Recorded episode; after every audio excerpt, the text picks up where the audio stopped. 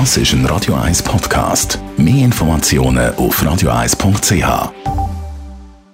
Espresso, Latte Macchiato oder lieber ein Cappuccino? Es ist Zeit für die Radio 1 Kaffeepause mit der Serafina Loginbühl. Präsentiert von der Kaffeezentrale. Kaffee für Gourmets. www.kaffeezentrale.ch Serafina, die Kaffeequalität wird ja schon bestimmt, wenn der Kaffee nicht einmal geröstet ist. Wie, wie funktioniert das genau?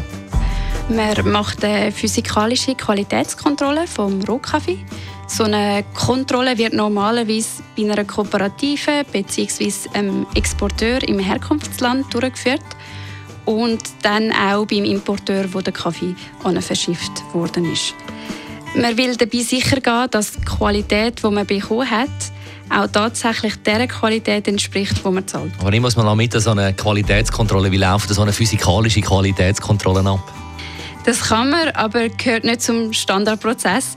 Bei einer physikalischen Kaffeequalitätskontrolle nimmt man von einem Jutensack ca. 300 Gramm Kaffeebohnen raus und schaut, ob der Feuchtigkeitsgrad in Ordnung ist, also ob die Restfeuchtigkeit in den Bohnen zwischen 11 und 12 Prozent liegt. Wenn der Rohkaffee zu feucht ist, fängt er schnell an zu schimmeln und wenn er zu trocken ist, wird er schneller alt. Das wollen wir beides nicht, darum sollte es zwischen 11 und 12 Prozent liegen. Dann schaut man, ob die Bohnen gleich groß sind. Das ist ganz wichtig beim Rösten, damit wir alle Bohnen gleichmäßig rösten können und dass die einen dann nicht verbrennen und die anderen roh bleiben. Und im letzten Schritt äh, schaut man die verschiedenen Defekte vom Kaffee an. Zum Beispiel eine schwarze Bohne ist ein Defekt, unreife Bohnen, Bruchstück oder auch Fremdkörper. Wenn man diese Defekte dann alle zusammenzählt, kann man den Kaffee klassifizieren. Da kann man zum Beispiel das Klassifikationssystem von der New Yorker Arabica Börse nehmen. Und dort gibt es fünf Qualitätsstufen. Mhm. Gerade eins ist dann die beste Stufe, das heißt Spezialitätenkaffee. Das heißt, was braucht es für Bewertung 1?